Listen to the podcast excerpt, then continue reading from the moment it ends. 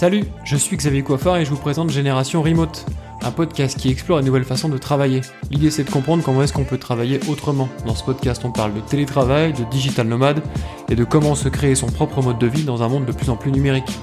Je vous propose d'explorer ces différents univers sans filtre avec des personnes qui vivent au quotidien. Si ces sujets vous intéressent, abonnez-vous.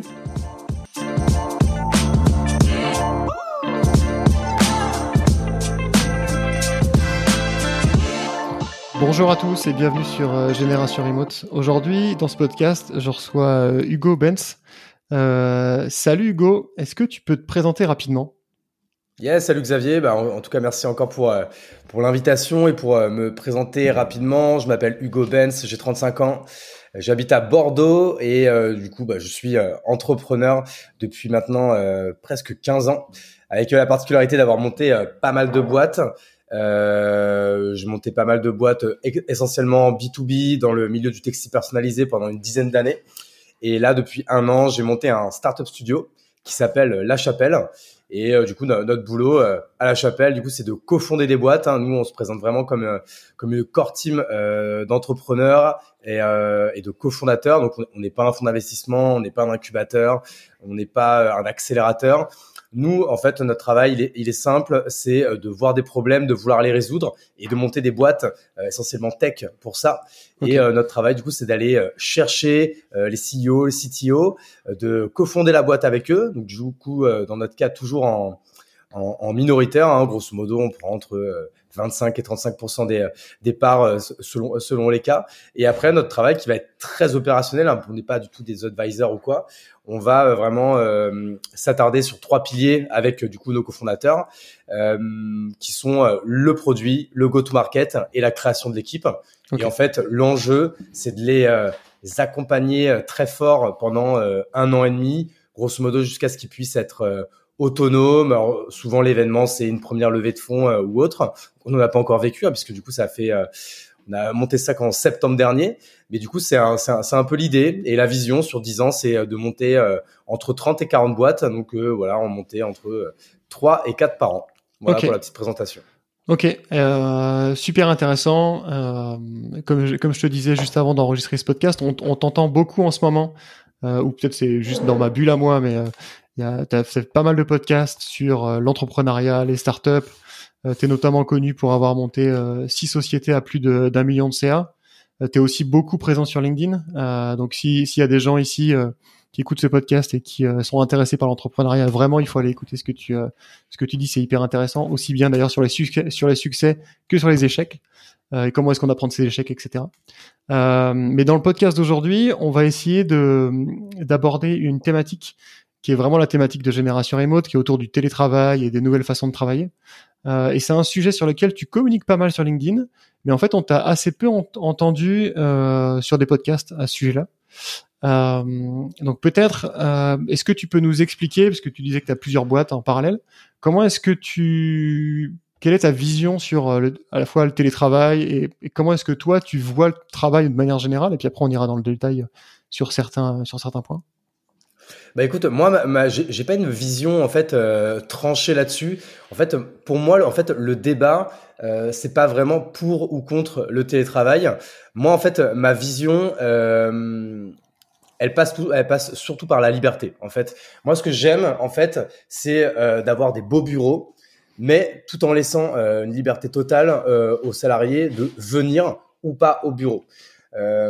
Moi, en fait, je, je, bah, du coup, en fait, je ne crois pas en fait dans une solution euh, totale full remote parce que moi, je, je pense quand même que c'est important euh, de se voir, de se sentir, euh, euh pour voilà faire naître une vraie culture de boîte, une vraie, la vraie génération d'une équipe soudée autour d'un même objectif. Donc, je pense que c'est important de se voir. Ça, c'est le premier point. Mais je suis totalement contre le fait d'être enchaîné à l'obligation euh, de, de, venir de venir euh, au bureau euh, tous les jours. En fait, ce qu'on c'est bizarre, hein, mais ce qu'on ce qu'on connaissait encore il y a pas si longtemps avant le Covid, moi le premier, je pense que je prenais jamais de jours de télétravail et quand quand je le faisais, je me sentais mal. Tu vois, je me sentais mal personnellement, je me sentais mal vis-à-vis de l'équipe et et deux et moi-même, j'aurais eu du mal en fait à laisser des jours de télétravail aux salariés par manque de confiance, mais en fait, je pense surtout en fait par manque d'éducation sur sur le sujet. Et en fait, pour moi, c'est vraiment le Covid et le confinement. Euh, enfin, pas, le Covid, le, confinement, surtout qui a, qui a vraiment changé la donne là-dessus. Parce qu'en fait, je me suis rendu compte de deux choses pendant le confinement c'est que bah déjà c'était la guerre, donc c'était c'était vraiment euh, c'était il fallait il fallait vraiment charbonner etc. Et je me suis rendu compte bah de un euh, que les équipes elles avaient été elles avaient été encore plus performantes que d'habitude pendant le confinement. Et la et la deuxième chose à titre personnel, et ben en fait je me suis rendu compte de ce plaisir en fait de en fait de pas être obligé de, de, de, de, se lever tous les matins à une heure euh, à une heure H euh, et de se déplacer, de perdre du temps dans les transports. Euh, moi, j'étais à vélo sous la pluie. Enfin, tu vois, tout en fait toutes ces contraintes qui paraissaient normales et que tu subis, que enfin que je subissais. Et, et du coup, c'est en fait c'est ça qui a vraiment fait naître ma, ma conviction profonde aujourd'hui, qui est de laisser une totale liberté aux salariés, en tout cas pour les miens. Hein, et et, là, et dans la réalité, quand par contre tu leur offres du coup des beaux bureaux, des bonnes conditions de travail, etc. Et ben du coup en fait ils viennent quand même beaucoup. Et moi en fait je suis content parce que je me dis qu'ils viennent pas parce qu'ils sont obligés, ils viennent parce qu'ils le veulent. Et comme moi ce, ce, ce cette valeur de la liberté, c'est vraiment euh, ma, mon pilier number one, que ce soit pour moi, et donc du coup, il faut pas que je sois ingrat, que ce soit également le cas pour, euh, pour les équipes. Et ben, je trouve que c'est là qu'on arrive à trouver un, un bon équilibre même si je respecte les boîtes dont euh, l'ADN euh, est full remote, etc., ils arrivent sûrement à très bien s'organiser là-dessus. Moi, c'est juste que, alors peut-être, c'est mon côté, euh, je suis peut-être un peu plus vieux, hein, j'ai 35 ans, donc moi j'ai connu 10 ans où on était tout le temps tous ensemble, etc. Donc j'aime bien ce, ce, côté un peu, ce, ce modèle un peu hybride, quoi. Ok. Euh, alors de toute façon, sur ce podcast, euh, il y a toujours un peu le débat entre euh, full remote ou hybride, comment ça marche, euh, quel, est le meilleur des modèles. Et je pense qu'effectivement, ça dépend des gens. Il y a des gens pour qui euh, c'est hyper important de pas être attaché à un lieu et de pouvoir et aussi des, et aussi avoir des contraintes, de pas avoir de contraintes de recrutement typiquement, des gens sur pour lesquels avoir un bassin d'emploi très grand ou international directement est, hyper important. toi, si t'es pas si c'est pas ton cas, pourquoi pourquoi pas? Euh, par contre, le fonctionnement hybride a quand même pas mal d'inconvénients, notamment en termes d'organisation et de communication quand même, euh, parce que euh, j'imagine une boîte où il y a une petite dizaine de salariés, par exemple, si chacun est libre de venir quand il veut, où il veut, comment est-ce que tu fais pour pour être sûr que ta communication est toujours là et que l'organisation est toujours là Si par exemple, tu vois, il y a des gens qui peuvent ne pas se voir, on va dire, pendant plusieurs semaines s'ils si, sont vraiment libres de, de, venir ou pas, quoi. Alors, si je suis totalement honnête, j'ai quand même une petite règle. Le lundi ah. matin, c'est obligé de venir. Parce que le lundi matin, c'est le kick-off. Donc, nous, on appelle ça le monde d'ego. Euh, et là, pour le coup, euh, ça, j'y tiens beaucoup. pour moi, c'est très important qu'on se, qu'on se voit et qu'on kick la semaine euh, tous ensemble. Donc, du coup, c'est pas possible que les gens ne se voient pas pendant déjà plus d'une semaine. Et encore une fois, euh, alors parce que ça, ça arrive, hein, par exemple, qu'il y ait des salariés, par exemple, qui des fois sont pas à Bordeaux ou vont pas ou vont partir un mois, euh, euh, je ne sais où, etc. Donc ça, en fait, après de toute façon, il y a, y a, il y a les one. En fait, tout ça passe par les routines euh, en termes de communication. Donc il y a, y a toujours les routines euh, de one-to-one de management qui sont dans tous les cas qui sont ancrées, euh, qui sont marquées dans le marbre. Donc en effet, on se voit pas en physique si la personne n'est pas là, on se voit en visio, mais en fait, pour moi, ça, il y a, aucun problème euh, là-dessus. Et ensuite, bah, c'est quand même d'organiser euh, assez régulièrement comme des événements euh, pour se voir, des événements. pas besoin non plus de faire des off-site tous les mois, mais ça peut être des dîners, des déj, des petits déj ou autres, et qui permettent quand même de de, de, de pouvoir se, de pouvoir déjà encore une fois se voir et faire naître une vraie une vraie culture d'entreprise, quoi. Ok, donc le lundi matin est obligatoire, mais mais ça n'empêche pas les salariés. par exemple, si moi je bosse chez toi et que j'ai envie de partir un mois et demi en Thaïlande euh, pour bosser, du moment que je fais le kick-off avec toi lundi matin, euh, peu importe en fait, ça, ça te dérange pas. Alors là, là j'ai quand même aussi une autre règle hein, là-dessus, hein, c'est que euh, pour moi, pour quand même avoir le droit de faire ça, j'ai pas de, enfin, j'ai pas de règles, mais ça, ça demande quand même, quand même une certaine confiance et une certaine quand même ancienneté. C'est-à-dire que quelqu'un que je recrute et qui au bout de deux mois me dit, bah, je, pour info, je vais aller un mois et demi en Thaïlande. Ouais. Euh, je, pense déjà, il y a, peu de gens qui le, qui le demanderont, et ça, le cas échéant, c'est quelque chose qui se demande dès l'entretien. Et donc, selon le profil, si c'est dit euh, bien à l'avance et que on n'est pas euh, pris, pris sur le fait, etc. J'ai envie de dire pourquoi pas. J'ai pas, j'ai encore jamais eu le cas. Mais euh, là, tu vois, pour, pour te répondre comme ça à chaud à ta question, je le, je le, je l'accorderai pas à n'importe qui non plus ça. Ok, ok. C'est hyper intéressant l'histoire de, de, de, la confiance. Euh, c'est quelque chose pareil qui revient souvent dans ce que tu écris sur LinkedIn notamment. Euh, et, et, clairement, euh, le, à la fois le recrutement et l'onboarding, ça faisait partie des questions que, qui tout de suite moi me viennent à l'esprit quand on parle de confiance. Comment est-ce que tu fais euh, à la fois sur le recrutement et sur euh, et sur l'onboarding pour euh, détecter les profils qui, pourraient matcher dans ce type d'organisation parce qu'en fait une organisation qu'on va appeler peut-être fluide euh, c'est quand même vachement alors est-ce que tu je vais pas sous forme de question. Est-ce que tu penses que qu'une organisation où la liberté est numéro un euh, la liberté de pas d'aller ou pas au bureau j'ai vu aussi par exemple que tu proposais des congés illimités euh, est-ce que tu penses que c'est plus dur à manager qu'une entreprise on va dire classique présentéiste 9-18 euh, avec 5 semaines par an? Alors non, parce qu'en fait, euh, du, du, coup, en fait, ça, ça, passe par, euh, pour moi déjà, donc ça passe par deux grands piliers, deux grandes choses. Déjà, euh, tu vois, on parlait de confiance. En fait, à partir du moment où euh, tu recrutes quelqu'un, tu ne lui fais pas confiance, bon bah c'est que tu as loupé ton recrutement. c'est pour ça que d'ailleurs moi qui de base en, de manière innée n'est pas un bon recruteur et n'est pas un bon manager, ça c'est des choses que j'ai dû énormément bosser, énormément, j'ai pris énormément de conseils, j'ai beaucoup lu et j'ai beaucoup itéré sur la question. Donc déjà en fait la, la première chose c'est qu'un recrutement euh, c'est pas du tout déjà quelque chose qui se qui se fait à la légère. Un recrutement ça se prépare à l'avance, ça s'écrit. Euh, une fiche de poste, on fait pas ça en cinq minutes. On pèse bien le pour et le contre. On, on écrit euh, cette fiche de poste de manière hyper rigoureuse. Donc la fiche de poste, c'est vraiment euh, toutes les missions, mais encore une fois, c'est pas juste un bullet point, etc. On rentre vraiment dans le détail de ce que la personne va faire et de ce qu'on va attendre d'elle. Euh, ça, c'est la première chose. Donc ça, ça se dit dès, en fait, même encore une fois, dès la fiche de poste, ça se dit à l'entretien. Ensuite, moi, du coup, pour pour euh, venir vraiment sur cette partie entretien, euh, moi en général, je fais en fait un premier batch du coup sur CV. Donc ça, pareil, hein, il y, a, y, a, plusieurs écoles là-dessus. Moi, je, je suis encore un peu à l'ancienne là-dessus. Moi, j'aime bien quand même euh, recevoir un CV, voir une photo, euh, parce que déjà, en fait, même rien que dans la photo, tu vois si la personne est sourit ou quoi, tu, tu vois, il y a déjà un, premier, un premier petit, euh, un premier petit truc qui peut, qui peut se faire là-dessus. Ensuite, je fais un premier entretien, mais de, de franchement, de 20 minutes, une demi-heure, une demi-heure au téléphone. Là, on n'est même pas encore à la base de l'entretien. C'est juste une petite présentation de la personne pendant 15 minutes et une présentation de moi-même et de la, et de la société pendant 15 minutes. Encore une fois, là, tu vois, on pose les bases d'une relation qui sont vraiment à 50-50. C'est-à-dire que tu me parles de toi, je te parle de moi, parce que encore une fois, je me, dans le recrutement, je me mets jamais en position de force, en mode c'est moi qui ai le pouvoir de te recruter ou non. Là, les, les temps ont changé là-dessus et heureusement, euh, c'est une séduction vraiment euh, réciproque, j'ai envie de dire.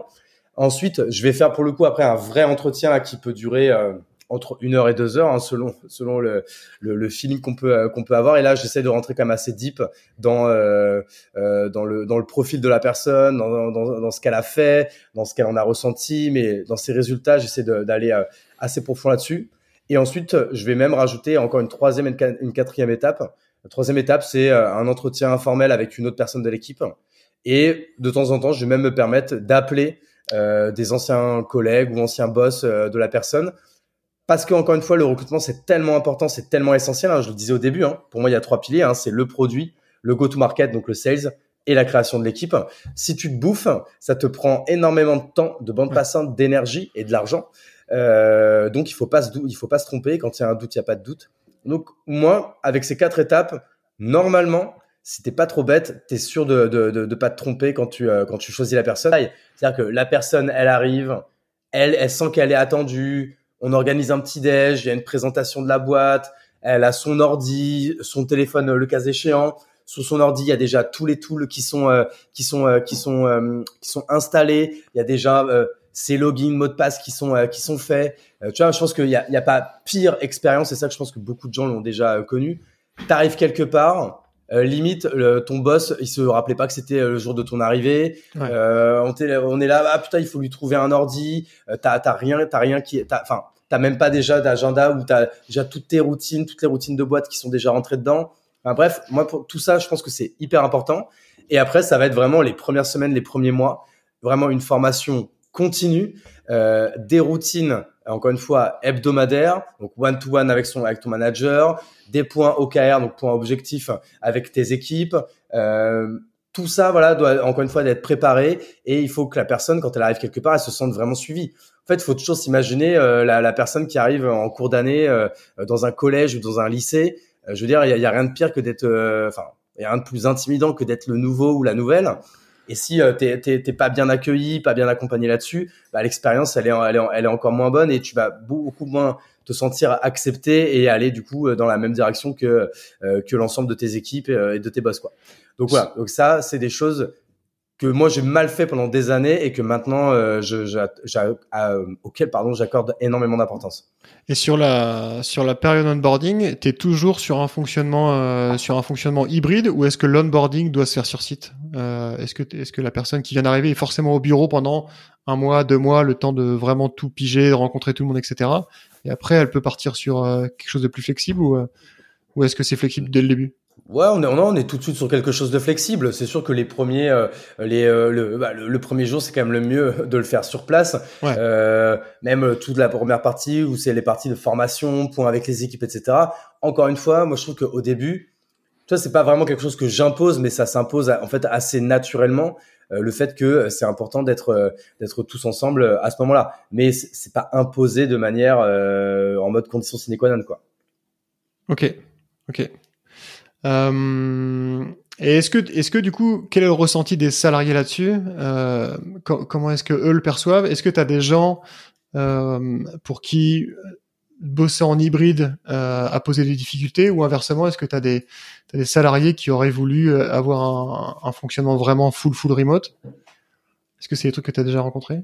Tu sais que c'est le contraire. C'est-à-dire que moi, en fait, j'ai même limite plus de plaintes euh, de gens qui trouvent que je suis pas assez là parce que pour le coup moi je suis quand même euh, je pense que je vais euh, à peine un jour et demi euh, par semaine au bureau. Et il y a, y, a, beaucoup de personnes même qui trouvent voilà que qui préféreraient qu'on qu'on ait plus on va dire un esprit d'équipe avec du présentiel.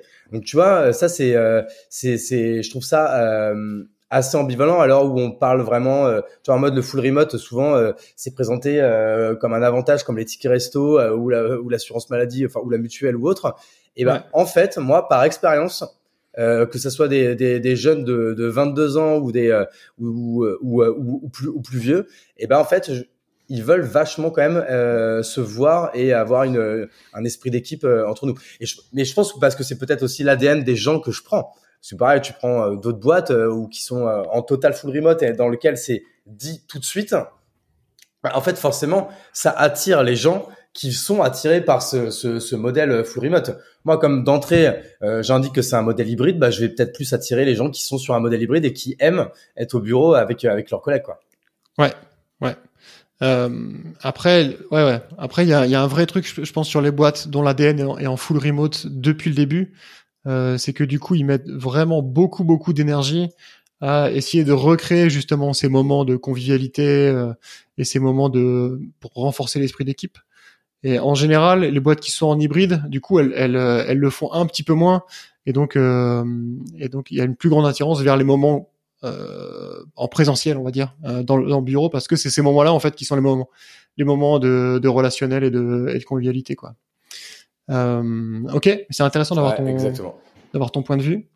Euh, alors j'ai vu aussi que dans tes projets, euh, il y avait la Villa Maria, qui est un espace de coworking, euh, et, et c'est intéressant parce que euh, on parle beaucoup de télétravail, et quand on parle télétravail, on imagine tout de suite le salarié chez lui, euh, alors qu'en fait, euh, il y a toute la présence des tiers-lieux dont on parle assez peu quand on parle de télétravail.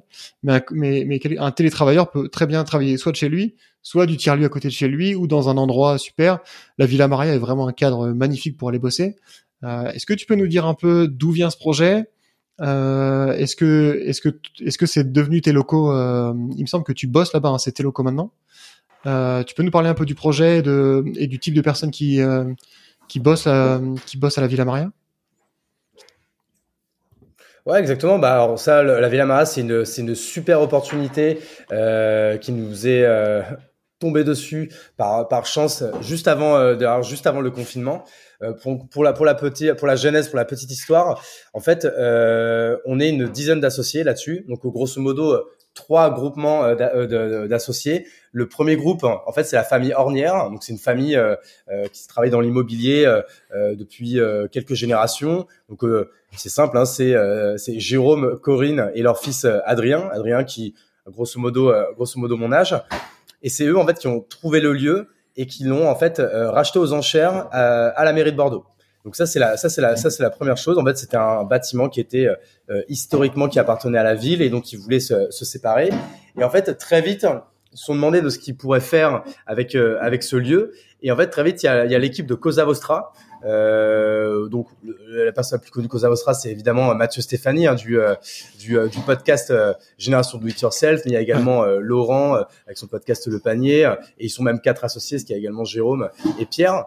Euh, et ensuite, nous, les, les, les, petits derniers, du coup, un peu la team Kimono Capsule, donc avec euh, Olivier, Sébastien et moi, euh, qui sommes arrivés dans le, dans le, dans l'aventure euh, quelques semaines après.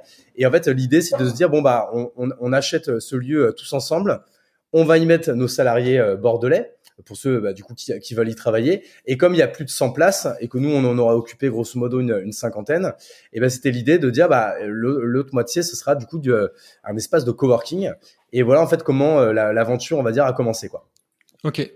Ok. Et du coup, euh, est-ce que tu avais déjà bossé dans un espace de coworking avant? Et, euh, et qu'est-ce que ça t'apporte? Jamais.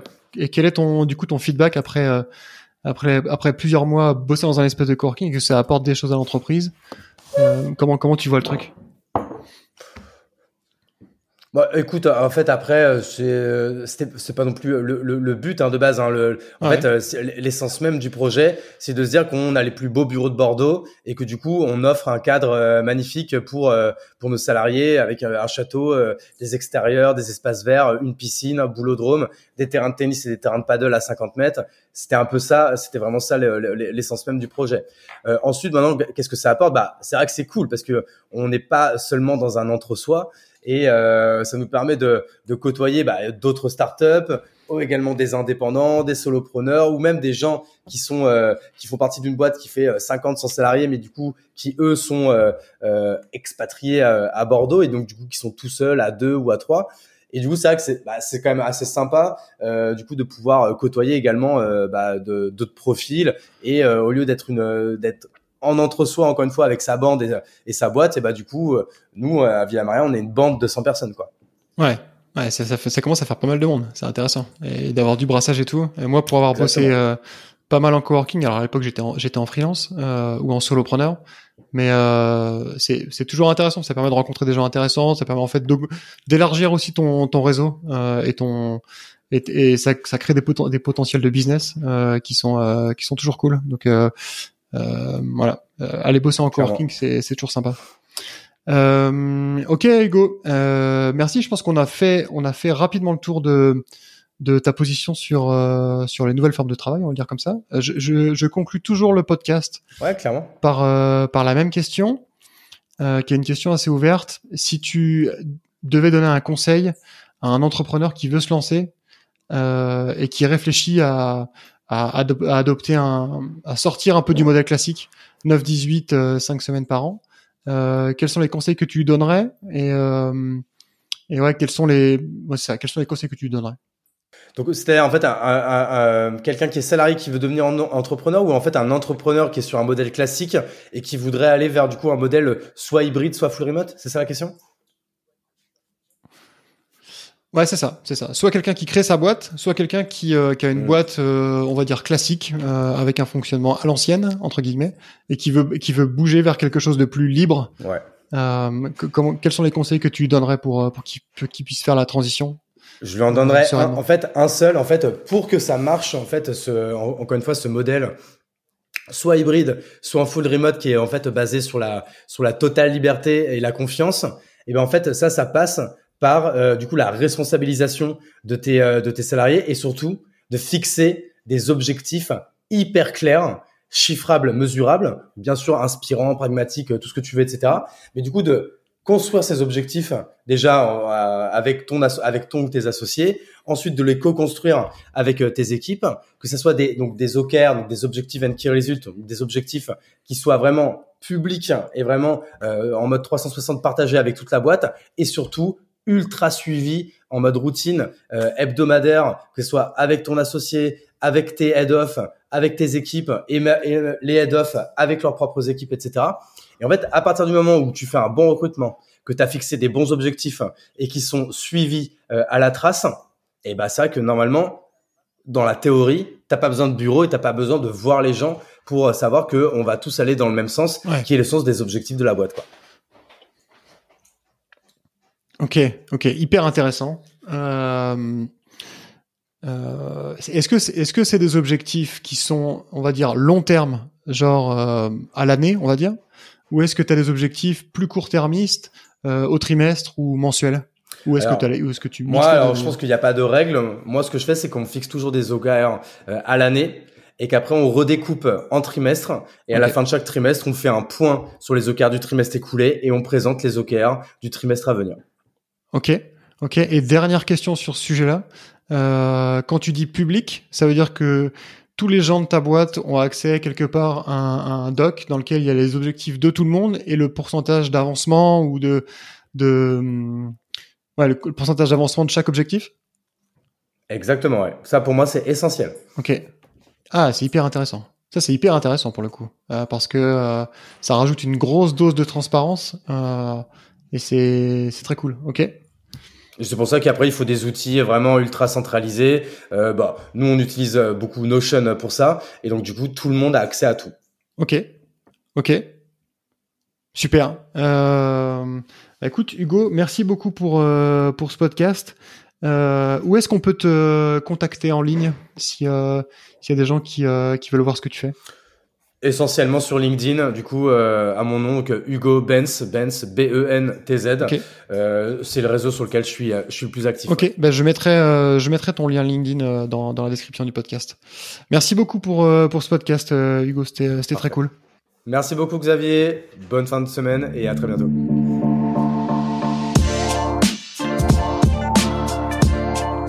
Merci d'avoir écouté Génération Remote. Si ce podcast vous a plu, n'oubliez pas de le partager autour de vous et de lui donner 5 étoiles sur iTunes, c'est la meilleure façon de m'aider. Si vous cherchez un emploi full remote, allez faire un tour sur remotefr.com. C'est un job board qui regroupe que des emplois tech 100% remote. On se retrouve dans 15 jours pour un nouvel épisode. D'ici là, portez-vous bien.